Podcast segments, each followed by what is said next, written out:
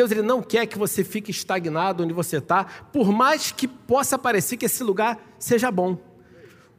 Muitas pessoas não crescem porque elas acham que onde elas estão é maravilhoso, que o lugar onde elas estão é o máximo que elas podem alcançar ou atingir. Mas eu quero te falar nessa noite que Deus ele tem muito mais para você, muito mais do que você possa pensar, do que você possa imaginar, muito mais do que talvez você nos seus maiores sonhos poderia imaginar que você poderia realizar e alcançar na sua vida.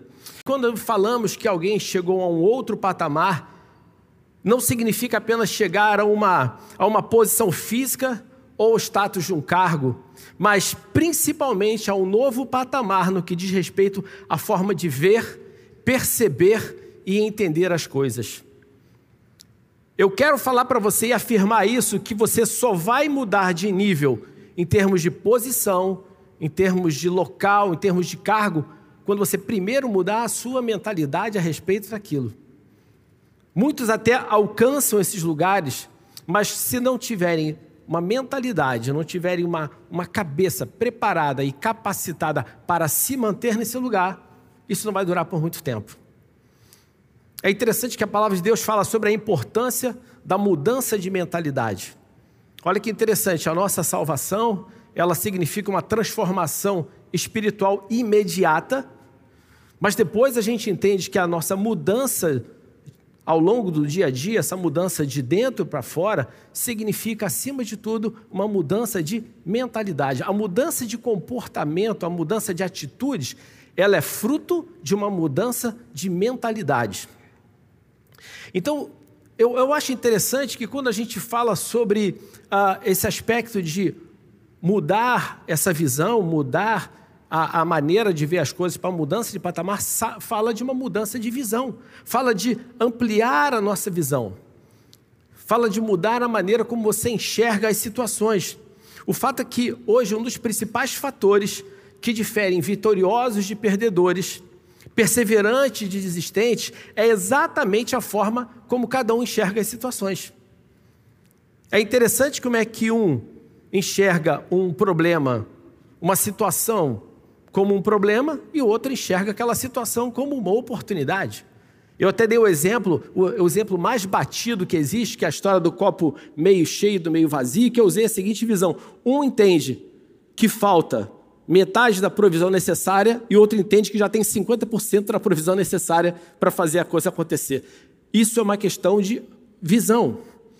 Um continua seguindo, mesmo em meio a dificuldades e as resistências, e o outro desiste em meio a primeiras oposições e desilusões, para no meio do caminho. Na verdade, quando a gente está perseverando, nós estamos seguindo em direção a novos patamares.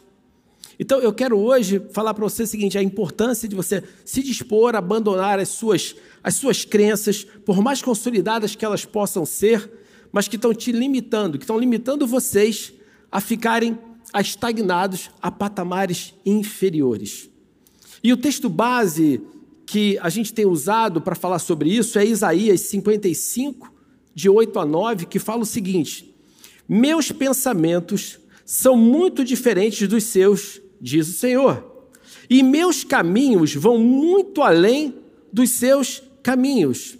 Olha que interessante, fala que Deus ele pensa de uma maneira diferente da gente, e o caminho através do qual ele faz as coisas é diferente do caminho que a gente planeja. Gravem isso, porque isso vai, a gente vai falar muito, muito sobre isso hoje. Deus pensa de uma maneira diferente e ele realiza de uma maneira diferente.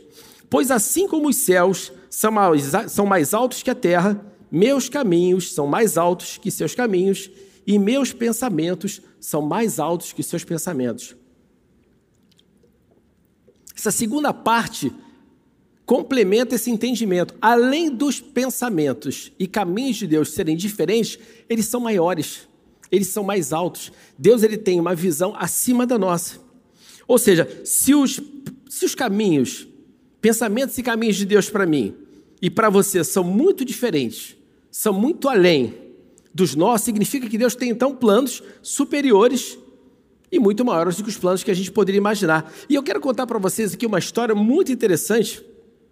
É, a respeito de, de visão, visão de situações, sabe?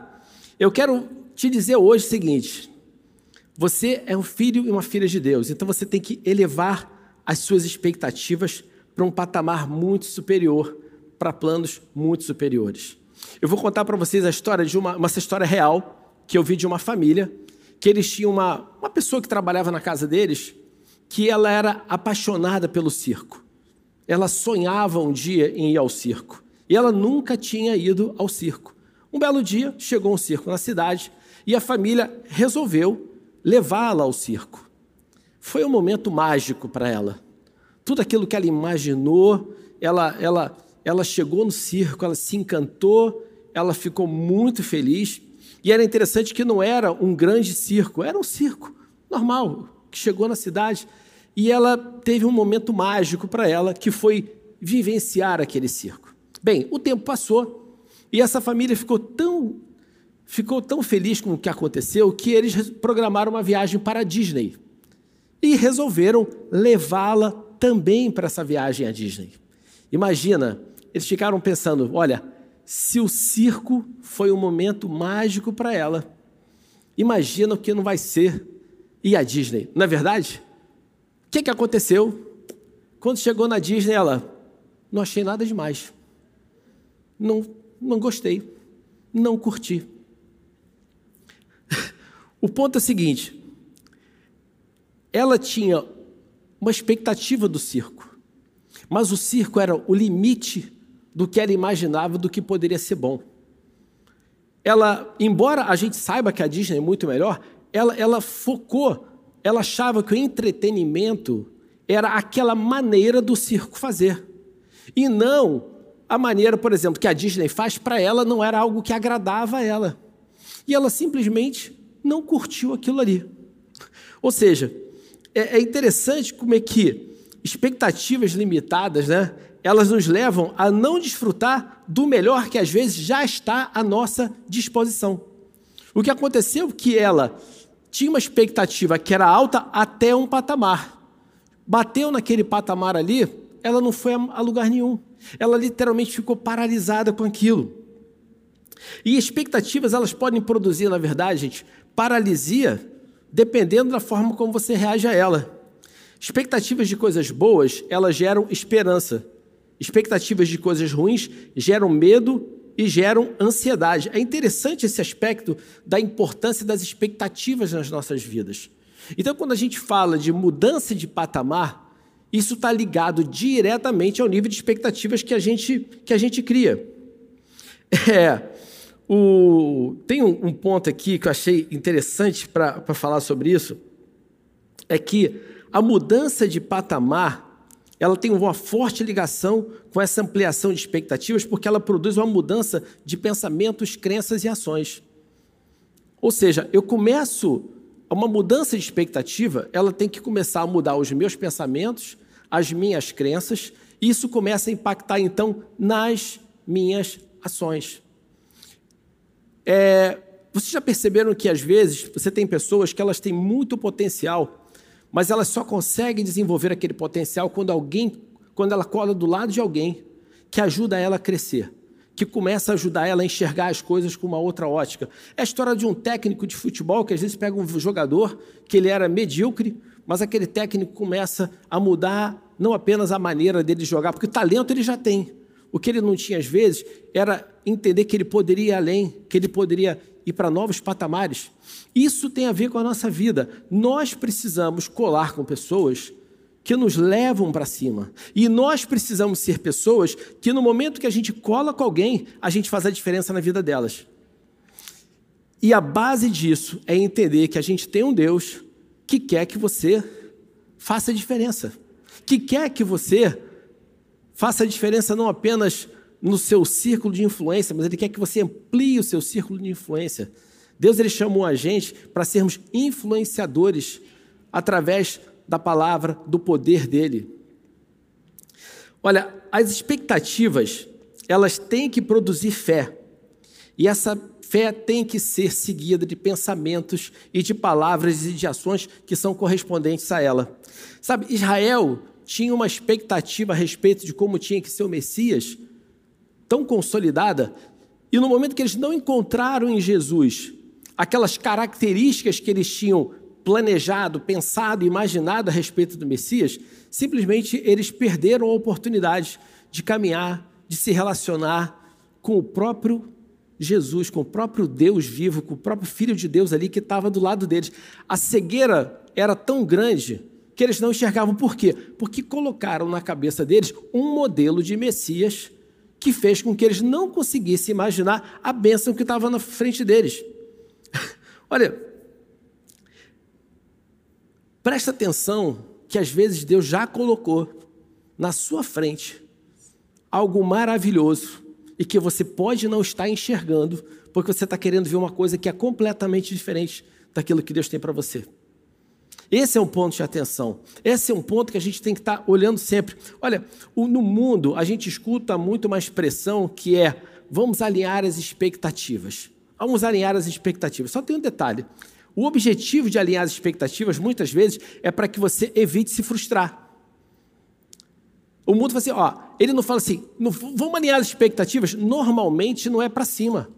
Normalmente as pessoas falam alinhar expectativas é dentro ou do patamar que aquela pessoa acredita que é o máximo que, que se pode chegar. Não é verdade isso? Porque às vezes você está tá pensando numa coisa muito grande para sua gente, ó, vamos alinhar logo aqui as expectativas para ninguém sair frustrado, para ninguém se aborrecer. Tá bom, só tem um detalhe. Eu vou alinhar as expectativas com o quê? Com quem? Quando a gente alinha as expectativas com algo que, gente, com alguma coisa, isso define, sabe o quê? Um parâmetro. Define um patamar. Ou seja, é o, a gente se coloca no mesmo patamar daquela coisa. Então, se eu começo a alinhar minhas expectativas com o padrão de alguém que tem expectativas baixas, eu começo a me posicionar igual aquela pessoa. Se eu começo a alinhar as expectativas com base no que o mundo diz, eu vou me balizar no mundo. Agora, o que, que aquela palavra de Isaías fala? Os pensamentos de Deus, os caminhos de Deus, eles são diferentes e são mais altos. Então, nós temos que alinhar as nossas expectativas com base nesses patamares de Deus, nos padrões de Deus, que são muito mais elevados. Se eu alinho com algo muito legal, beleza, mas se eu alinho com algo muito baixo, eu estou ancorando num lugar que não vai me levar a lugar nenhum. Olha, se você alinha suas expectativas a homens, significa que você está alinhando as suas expectativas às limitações desses homens. Você está alinhando suas expectativas à limitação não apenas de visão, mas à limitação de poder e de capacidade que cada um tem. Agora, se eu alinho minhas expectativas a Deus, eu estou falando o seguinte: eu estou disposto, estou disponível para ver Deus fazer coisas grandiosas na minha vida, para ver Deus fazer coisas, para fazer milagres na minha vida. Mas por quê? Quando eu me alinho com a palavra e as promessas de Deus, então, a gente está subindo de patamar, porque a gente está falando de coisas maiores, melhores e mais altas nas nossas vidas. A palavra, ela tem que ser um alimento constante na nossa vida, para que a gente recarregue as nossas baterias espirituais, mas também para que a gente recarregue a nossa expectativa de que coisas boas vão acontecer para nós. Porque a verdade é que você começa o dia, às vezes, cheio de força. Aí os problemas vão vindo, vão vindo, vão vindo, chega de noite, você está cansado. Não é verdade? Então, não basta você recarregar o seu corpo com comida ou com sono, você precisa recarregar o seu ânimo, o seu espírito, a sua fé lembrando todo dia, cara, a misericórdia de Deus se renova todas as manhãs. Esse, todas as manhãs. Esse é o dia que o Senhor fez para mim, por isso eu vou me alegrar nele. Grandes coisas o Senhor vai fazer nesse dia aqui por mim. Não importa o que esteja acontecendo, não importa o que estejam falando, eu sei que Deus vai fazer grandes coisas por mim. Trata-se de você estar alinhado então com aquele que é todo poderoso, com aquele que criou todas as coisas, que é poderoso para criar o que não existe, para ressuscitar o que está morto para trazer a vida, para dar vida eterna para cada um de nós. Gente, todo aquele que crê e se une a Ele como filho, tem disponível essas coisas para se realizar, para se realizar na sua vida. Olha, Hebreus 11, 1 fala o seguinte: a fé mostra a realidade daquilo que esperamos, ela nos dá convicção de coisas que não vemos. Olha só, aquilo que você fala, que você tem expectativa que vai acontecer, o outro chama de loucura. Mas quando você tem fé, a Bíblia fala que isso é uma realidade.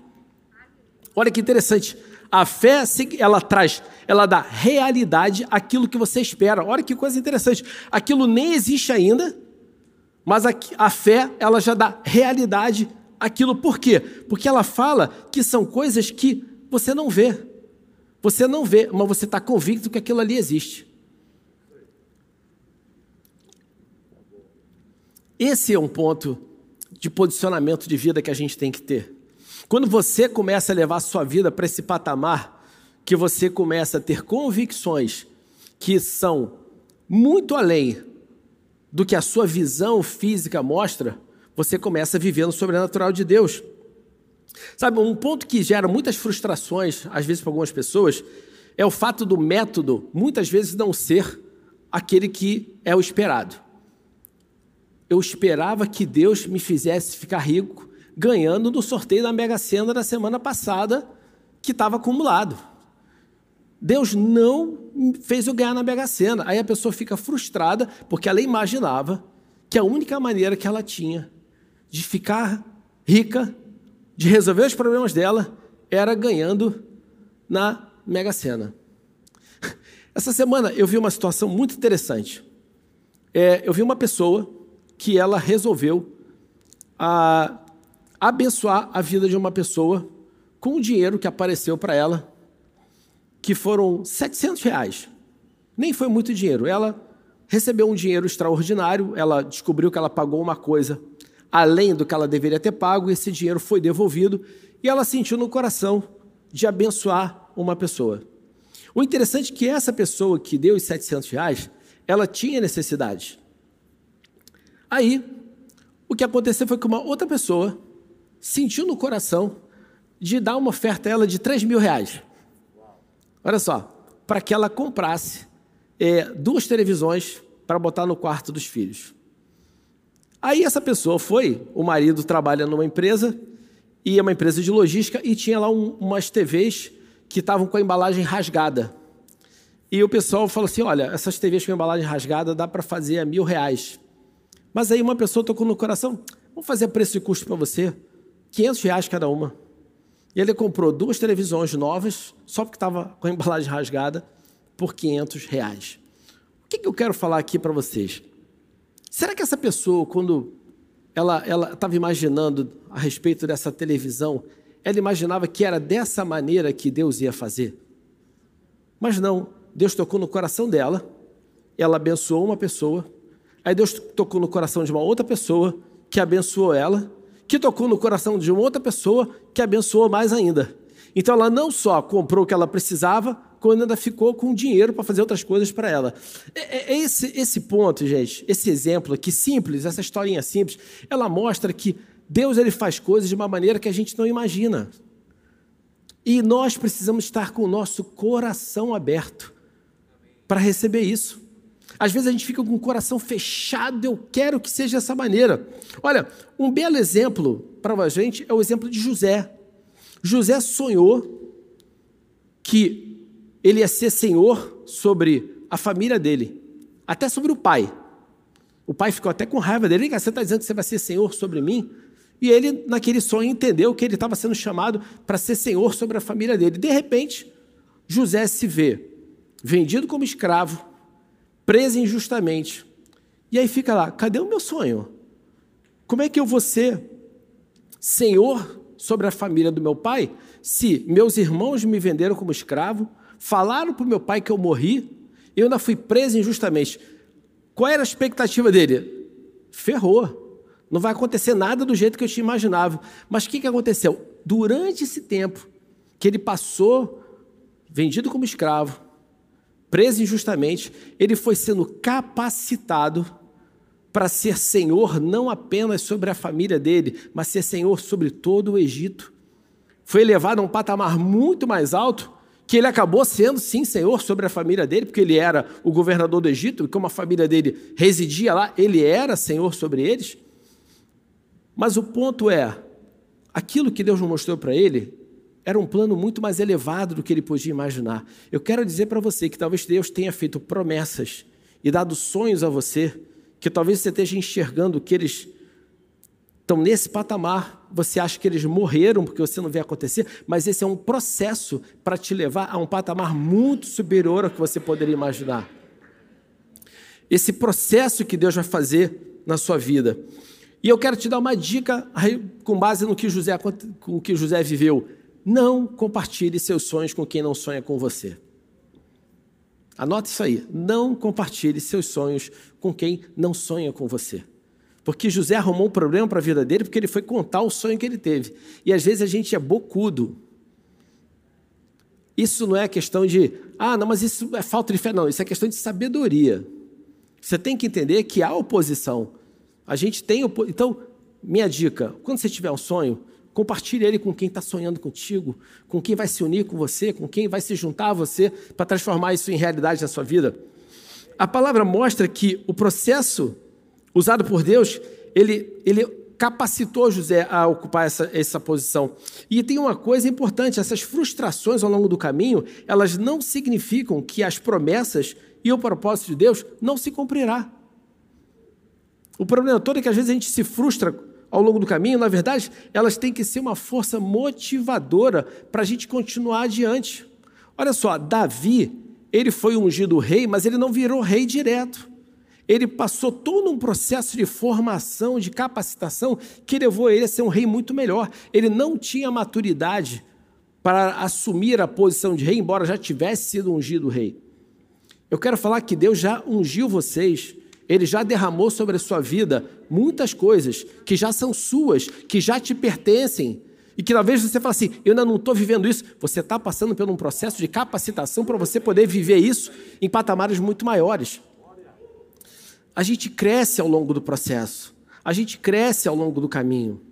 Tiago 1, 2 e 4 fala o seguinte: Meus irmãos, considerem motivo de grande alegria sempre que passarem por qualquer tipo de provação, pois sabem que quando sua fé é provada, a perseverança tem a oportunidade de crescer. Você sabe qual é o maior problema nessa sociedade mimimi que a gente vive hoje? Falta de perseverança. Falta de perseverança. As pessoas são, têm tanto mimimi que elas desistem no meio do caminho. E é necessário que ela cresça, pois quando estiver plenamente desenvolvida, vocês serão maduros e completos, sem que nada lhes falte. Ou seja, você precisa passar por por esse processo para que você adquira perseverança e, junto com essa perseverança, você adquira maturidade para que você então esteja pronto sem que nada falte para você viver o que Deus tem para a tua vida. Faz sentido isso para vocês? Olha só, no verso 12 ele fala o seguinte: Feliz é aquele que suporta com paciência as provações e tentações, porque depois receberá a coroa da vida que Deus prometeu àqueles que os amam. Olha só, existe uma diferença que eu quero falar para vocês entre provação e tentação, tá? Até nesse versículo fala que Deus ele não tenta ninguém, porque ele mesmo não é tentado. Então, olha só, a aprovação ela tem como objetivo te elevar. A, a tentação tem como, como objetivo te afundar. A aprovação tem como objetivo fazer com que você faça coisas maiores. A tentação quer levar você para coisas menores. Então você consegue pra, rapidamente distinguir uma coisa da outra. Quando você está é, se exercitando, você está buscando o quê? Ganhar massa, ganhar disposição para ir a patamares maiores. Isso não é bom? É bom. Mas quando você enche a cara e fica doidão, isso vai te levar para lugar para cima? Não vai. Um é provação, o outro é tentação. Legal? Olha só, tudo que a gente está falando hoje se trata de alinhar as expectativas e ampliar elas com esse entendimento, com essa crença inabalável de que o Senhor é bom. É o que fala o Salmo 100, 100, versículo 5. Pois o Senhor é bom, seu amor dura para sempre e a sua fidelidade por todas as gerações. Deus nunca vai deixar de ser fiel a você. Deus nunca vai te abandonar. Deus nunca vai fazer nada para você que não seja bom, porque Deus ele é bom e Ele é fiel. Então eu, eu, eu, eu preciso fortalecer o teu coração hoje nesse entendimento Não importa o que você esteja vivendo ou passando, em nenhum momento deixe passar pela sua cabeça que Deus não te ama, ou que Ele não seja bom, ou que Ele não tem planos para você, porque Ele tem.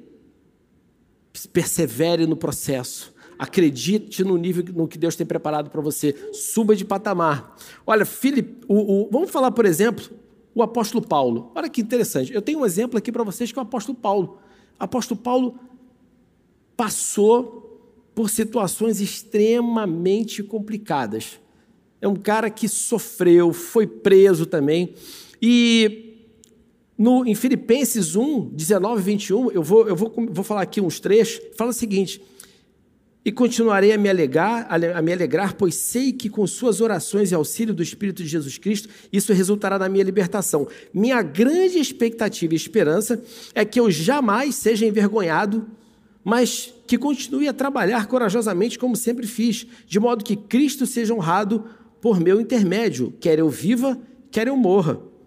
Pois para mim o viver é Cristo e o morrer é lucro. Então olha só que interessante, Paulo, mesmo preso, ele acreditava, ele acreditava que ele seria solto. Ele acreditava nisso. Mas ele falou o seguinte, olha que interessante. A grande expectativa dele, na verdade, qual era? Não era de ser solto. A grande expectativa de Paulo era a seguinte: cara, Deus, ele é fiel. Deus me ama. Deus tem planos para mim. Eu vou fazer a obra dele. Olha o que, que ele fala. A minha, a minha grande expectativa e esperança é que eu jamais seja envergonhado, mas que continue a trabalhar corajosamente. Vocês concordam que o apóstolo Paulo, na prisão, ele trabalhou pra caramba? Ele escreveu grande parte do Novo Testamento exatamente aonde? dentro da prisão. Então o ponto é: Deus deixou de ser fiel a ele? Não. Deus deixou de amá-lo? Não. Deus desonrou a fé do apóstolo Paulo? Não. Não. O propósito de Deus se cumpriu na vida de Paulo e através da vida de Paulo. Essa é uma realidade, gente. Então, de novo, não se prenda ao modelo de como as coisas deveriam acontecer para você não se tornar cego para o que Deus está fazendo. Eu achei interessante esse aspecto de Paulo. Ele, ele fortaleceu os irmãos. Vocês estão orando por mim, gente? Eu creio. Eu creio que, que eu vou ser liberto. Mas o mais importante para mim é o seguinte: é que se cumpra o que Deus quer na minha vida. Quer eu viva, quer eu morra. O ponto é que muitas pessoas têm se frustrado, né? Porque como as coisas não acontecem como elas esperavam, elas, Deus não é bom, Deus não liga para mim, não vai acontecer. Gente, a gente precisa ter, tá com os nossos corações, a nossa mente, os nossos olhos e ouvidos espirituais abertos para a gente reconhecer, receber e desfrutar do que Deus está fazendo nas nossas vidas. Eu essa semana passada eu vi uma coisa muito interessante, eu comentei até com o Bené sobre isso. Eu estava lendo sobre Jonas. Olha que interessante. Tentem pegar aqui a minha ideia, meu raciocínio. Jonas, Deus mandou ele para um lugar que estava a 800 quilômetros de onde ele estava. E ele resolveu fugir. Ele pegou um navio e foi para um outro lugar que estava a mais de mil quilômetros. O que, que aconteceu? Veio a tempestade, a gente já sabe, ele foi jogado no mar, aí veio o peixe e engoliu Jonas. Legal? O que estava dentro do coração dele? Ferrou. O peixe me engoliu. Só que aconteceu o seguinte: quanto tempo naquela época levaria uma viagem de mais de mil quilômetros de navio? Semanas, meses, não é verdade? Em quanto tempo ele fez essa viagem? Três dias. Aquilo que parecia o fim, enquanto ele estava na escuridão, dentro do, da barriga do peixe, ele estava indo numa velocidade que ele nunca imaginou para o lugar onde ele tinha que estar. Tá. Às vezes, quando você pensa que você foi engolido, que você foi comido por aquilo que vai te destruir, aquilo às vezes está sendo o transporte para te levar mais rápido para onde Deus quer que você esteja. Para para pensar nisso. É uma maneira diferente de ver as coisas. É nisso que entra aquela palavra que diz que todas as coisas cooperam para o bem daqueles que amam a Deus. Então você tem. E isso é uma questão de posicionamento também. Eu vou encarar isso como problema ou vou encarar como uma coisa que vai cooperar para o meu bem? Qual foi o caminho? Ele chegou lá dele e ele clamou a Deus: Deus, Cara, eu estou aqui. Você me ama, pô, me, me, me salva. E Deus já estava levando ele para onde tinha que estar. Tá. Então, ele nunca imaginou que ele ia andar de submarino antes de todo mundo. Não é verdade? Olha só, ele nunca imaginou que ele ia andar de submarino antes de todo mundo. Quando você segue a direção de Deus, você vai viver coisas sobrenaturais que a gente só foi, coisas só vê às vezes em filme. Por exemplo, Tiago estava em Samaria, né? Desculpa, Filipe estava em Samaria. Samaria estava lá, um avivamento tremendo, Deus fala para ele: sai daí, vai para o deserto.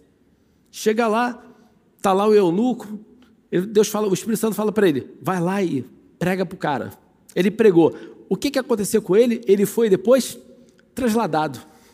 Ele viveu o teletransporte que a gente só viu em Guerra das Estrelas, quando foi lançado. Ele viveu uma experiência de ser trasladado de um lugar para o outro, porque ele estava cumprindo a direção do que Deus mandou ele fazer. Pela lógica, fala assim, cara, eu estou num lugar tão bom, mas Deus levou ele para um novo patamar. No momento em que ele obedeceu e no momento em que ele se predispôs a fazer a vontade de Deus, ele experimentou coisas grandes. Quero falar para você que você vai experimentar coisas grandiosas na sua vida. Coisas que Deus quer que você saiba que Ele tem coisas maravilhosas para você. Então, mesmo que algo tenha uma aparência, uma forma, um método totalmente que você espera, cara, creia que Deus está movendo a teu favor. Olha, o paralítico ficava ali no tanque esperando o anjo mexer nas águas, mas ele mesmo declarava: Mas nunca tem ninguém para me colocar aqui. E aí, outro entra primeiro. Então, ele estava no lugar que ele sabia que ele poderia acontecer uma cura, mas a expectativa dele já era de que ele não ia ser curado. Concorda? O, ponto é, ele estava no lugar que ele sabia que poderia acontecer a cura, mas ele já estava lá assim, ó, nem adianta. Toda vez que o anjo vem, outro entra na minha frente. Só que aí Jesus chega e faz um milagre de uma maneira que ele não poderia imaginar. Ele foi curado naquele mesmo lugar de uma maneira que não era a maneira como ele acreditava que tinha que ser. Eu preciso ter uma pessoa aqui do meu lado, preparada para me botar dentro da água Cara, quem foi lá curar ele foi o próprio Deus. Ele falou assim, cara, você não precisa de ninguém, você precisa de mim. Você precisa de mim. Só que aí a gente tem o exemplo da mulher, da, da mulher do fluxo de sangue, que já fez completamente diferente. Ela chegou e falou o seguinte: apenas se eu tocar na orla das vestes dele, eu vou ser curada. Olha a diferença. Ela definiu, através de uma declaração de fé e de uma atitude coerente com aquela fé, e ela recebeu ali o milagre dela. Expectativa não significa só ficar esperando, significa você agir também debaixo daquilo que o Espírito está te dizendo. Olha, Provérbios 16, 1 fala o seguinte: é da natureza do homem, da natureza humana fazer planos, mas a resposta certa vem do Senhor. Cara, Deus tem aprender, tem prazer em atender o desejo dos nossos corações, mas o compromisso dele é com a palavra dele. Então, Deus ele, ele, ele não tem compromisso em fazer as coisas do jeito que você espera. Ele tem compromisso em cumprir a palavra dele, que se ele te prometer alguma coisa, ele vai cumprir para você. Ou seja, independentemente do que você esteja vivenciando, seguindo, sentindo, eu quero te encorajar a ter elpis. Esse, essa expectativa de que coisas boas vão te acontecer. Mas também eu quero te desafiar, então, a desvincular isso de qualquer coisa que você tenha moldado na sua cabeça que você tenha formado como você acredita que tem que ser. Isaías 49, 23, na parte, segunda parte do versículo, diz o seguinte: Então você saberá que eu sou o Senhor, quem confia em mim jamais será envergonhado. Olha só, Deus fala o seguinte: confia em mim e você não vai ser envergonhado. Eu não vou envergonhar você. Por isso que esse elpis, essa expectativa de que coisas boas vão, vão, vão acontecer, ela se alinha a essa palavra de Deus e fala assim: tá bom, você confia, tem expectativa, eu não vou te envergonhar. Eu vou fazer você crescer. Eu, eu, eu acho interessante um exemplo que a gente vê era o das irmãs de Lázaro. Elas tinham a expectativa que Jesus curasse Lázaro, mas Lázaro morreu. Mas Jesus foi lá e ressuscitou ele. A expectativa delas era de cura e a perspectiva de Jesus era de ressurreição. Às vezes a gente fica esperando uma coisinha desse tamanho e Deus vai fazer uma coisa enorme nas nossas vidas. Olha, Deus também, outra coisa que a falta de expectativa é uma forma de falta de fé. Mas Deus não quer que você se junte a Ele apenas em função do que Ele pode te dar, do que Ele pode fazer por você, mas principalmente por, por, por Ele ser quem Ele é e porque você acredita nele, na missão que Ele tem para você e porque você está disposto a se tornar quem Ele quer que você seja.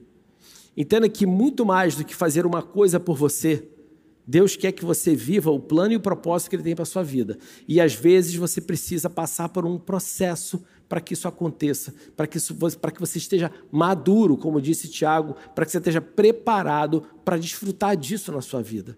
Então eu, eu, eu quero te desafiar a fazer umas perguntas assim para Deus. Deus, quem você quer que eu seja? O que você quer que eu faça? Onde você quer que eu esteja? Já parou para pensar? Deus, eu estou sendo, eu tenho me preparado, eu tenho para ser a pessoa que você quer que eu seja? Eu tenho feito aquilo que eu realizo, aquilo que eu faço, aquilo que é a minha atividade, é aquilo que você quer que eu faça? Eu estou no lugar que você quer que eu esteja?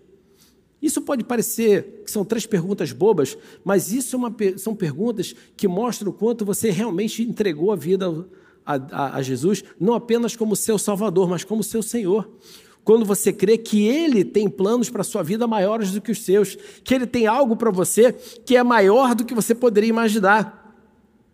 O que você está passando hoje pode ser, na verdade, o processo de transformação para ser Deus quem Deus te chamou para ser. Olha só, José passou por um processo de transformação antes de governar. Paulo passou por um processo de transformação, de entendimento do reino de Deus, até ele se transformar no apóstolo Paulo.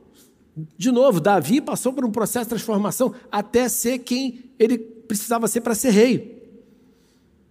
Romanos 12, 12 fala: alegrem-se em nossa esperança, sejam pacientes nas dificuldades e não parem de orar. Então, você está passando por um momento difícil? Eu quero falar, muitos de nós estão passando, eu também estou. Mas é essa hora que a gente tem que ter paciência. E paciência na Bíblia está muito ligada à, perseverança. Está muito ligada à perseverança. Continua, continua andando. Seja paciente nas dificuldades. Não para de orar, não para de adorar a Deus, não para de buscar uma direção dele para a tua vida. Olha, não desista nem de você, nem dos que estão ao teu redor. Suas dificuldades são motivos para não são motivo para a sua paralisia elas devem ser o motivador da sua ação. Dificuldade não é motivo para eu parar, dificuldade é motivo para eu agir. Agora, agir com o quê? Com sabedoria. É interessante que Tiago fala, cara, se você não tem, não tem sabedoria, peça a Deus que Ele vai te dar isso com prazer e não vai se aborrecer se você pedir isso a Ele. Agora, peça com fé. Peça com fé. Peça acreditando que Ele vai dar a você. Deus tem dado tudo que a gente precisa para a gente chegar nesse lugar. Olha, Hebreus 11, de 1 a 3, na versão da mensagem, fala o seguinte: o fato essencial da existência é que esta confiança em Deus, essa fé, é o alicerce sólido que sustenta qualquer coisa que faça a vida digna de ser vivida. É pela fé que lidamos com o que não podemos ver. Foi um ato de fé que distinguiu nossos antepassados, elevando-os acima da multidão. Pela fé, vemos o mundo trazido à existência pela palavra de Deus, o que foi criado e o que podemos ver por meio do que não vemos. Interessante que aqui fala que eles foram elevados, olha só, foram elevados acima da multidão. Você não é multidão para Deus. Nenhum de nós é multidão para Deus. Então, não se coloque no meio da multidão. Deus olha para cada um de nós individualmente. Não há nenhuma pessoa na face da terra que Deus não tenha um plano para a vida dela. Isso inclui todos nós. Então, isso é uma identidade, isso está muito ligado à sua identidade. Assim, eu sou filho, eu sou filho amado, o meu pai me ama e o meu pai tem planos para mim, planos de vitória. E não são planos de mal, são planos de vitória para me dar o futuro que eu desejo. Agora, Ele é que sabe os, os pensamentos que ele tem a meu respeito. E é isso que tem que fortalecer a nossa vida nesse posicionamento de fé. A partir da nossa, a partir de agora. Se você não pensava assim, falo para você, pense dessa maneira a partir de agora. Se você já pensava, fortaleça esse entendimento na sua vida, porque isso vai mudar o seu futuro. Isso vai mudar o seu presente agora, porque eu tenho certeza que se você tiver consciência e entendimento disso que está sendo dito aqui agora, você já vai sair daqui hoje disposto a viver de uma maneira diferente. Faz sentido isso, gente? Você já vai sair disposto a viver de uma maneira diferente. Eu, eu quero contar outra história para vocês sobre forma de fazer as coisas.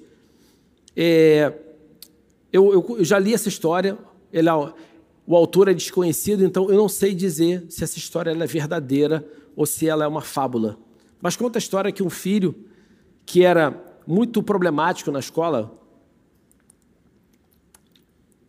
tirava notas baixas e o pai falou para ele: Olha, se você melhorar nos estudos, terminar o seu segundo grau, quando você passar no vestibular, eu vou te dar um carro.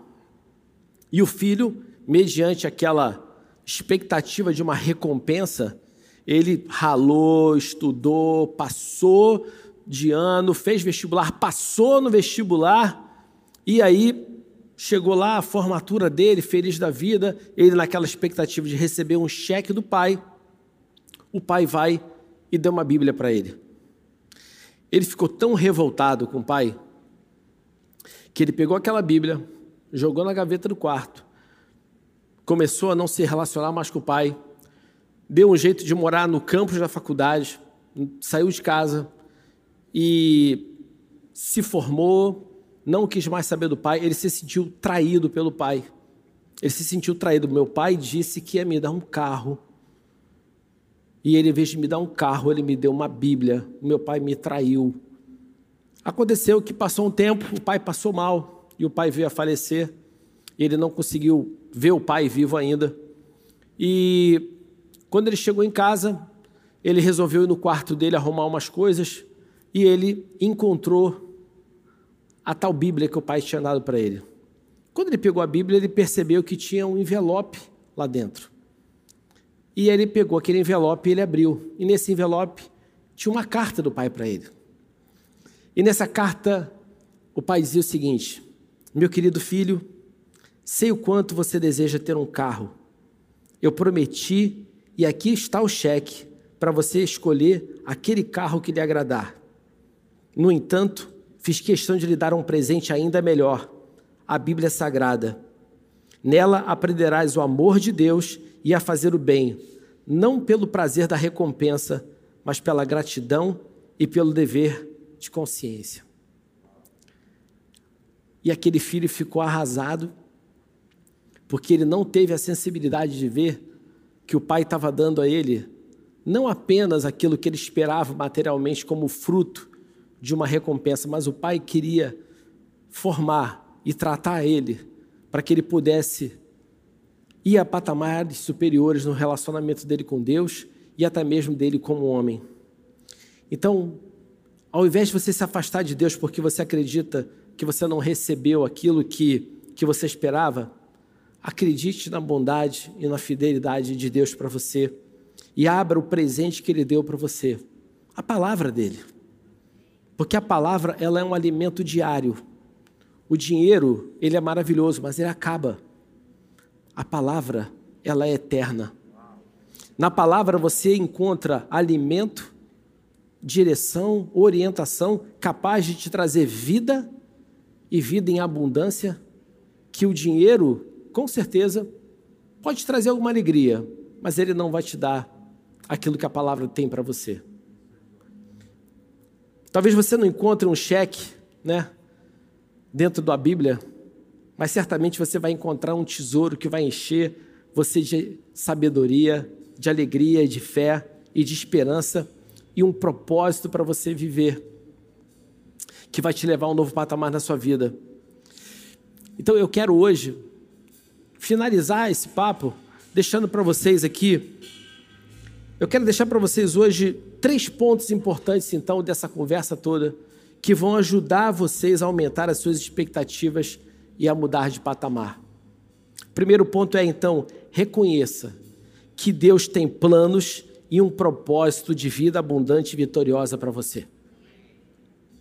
João 10,10 10 diz: O ladrão veio para matar, roubar e destruir, mas eu vim para que vocês tenham vida e a tenham em abundância. Tem uma tradução que diz que para que você a tenham plenamente. Jesus ele desceu dos céus para trazer vida e vida em abundância para todo aquele que nele crê. Então, reconheça, reconheça que Deus tem planos e um propósito de vida abundante e vitoriosa para você. Transforme isso numa verdade. Segundo ponto é renove a sua mente na palavra e tome posse das promessas de Deus para você. Ou seja, tire da sua mente todo tipo de crença, fruto de circunstâncias, de ensinamentos do mundo, daquilo que você tem visto como sendo a realidade do mundo. Tira tudo isso, vai lá na palavra, pega tudo aquilo que Deus prometeu para aquele que crê, para aquele que confia nele, toma posse nisso como verdade para você. Você pode até falar isso em seu nome. Deus prometeu vida abundante para mim, Jorge. Deus prometeu vida abundante para mim, Bené, para mim, Luciana, para mim, Karine, para mim, Café. Você pode declarar isso. E o terceiro ponto é: mantenha-se perseverante em meio às tribulações, seguindo adiante em direção a novos e maiores patamares na sua vida. Então, mantenha-se perseverante. Eu, eu quero falar para vocês um exemplo muito interessante sobre isso. Eu fui militar. E é interessante que a gente tinha um termo na vida do militarismo que a gente chamava de embusteiro. Alguém conhece esse termo aí, embusteiro? O embusteiro é aquele que diz que é, mas não é. Não é isso aí? aquele cara que diz que eu sou operacional, eu sou tropa de elite, mas não é nada, é só da boca para fora. E normalmente o que acontece é que muitos querem ser, mas poucos são. Agora, por que, que poucos são? Olha que coisa curiosa. Para você ser um cara de elite, primeiro ponto, todos podem ser. Você só precisa se voluntariar a passar pelo processo. Eu quero, ó, eu estou disposto a passar pelo processo. Nesse processo há um tempo probatório que você tem que mostrar que você tem resistência física, que você tem resistência psicológica, que você tem condições de passar pelo processo de formação. Depois disso é que você vai ser treinado, capacitado para receber ali um brevet que diz que você é diferenciado. E o mais curioso, que o que mais elimina as pessoas não é incapacidade técnica, é falta de perseverança de continuar seguindo em meio à dificuldade. E tem uma coisa que às vezes a pessoa não pensa. O instrutor que está ali, batendo em você, brigando com você, te perturbando, ele quer te matar? Pergunta se ele quer matar você? Não. Ele quer exatamente te provar para te capacitar a resistir ao dia mal para que na hora que você for enfrentar a luta de verdade, você esteja preparado e para que você saia vencedor. Se você não consegue resistir nem ao treino, como é que você vai resistir ao dia mal? Olha só, gente, tudo é uma questão de perseverança. Subir a novos patamares significa estou disposto a passar pelo processo creio que o processo de Deus vai me levar a níveis mais altos e creio que Ele não quer o meu mal, Ele quer o meu bem. Interessante que quando a gente olha Jesus, o que Jesus viveu, ele estava lá no Getsemane e ele fala assim: Pai, afasta de mim esse cálice, mas que seja feita a tua vontade. É interessante que Jesus ele perseverou e passou pela morte e morte de cruz.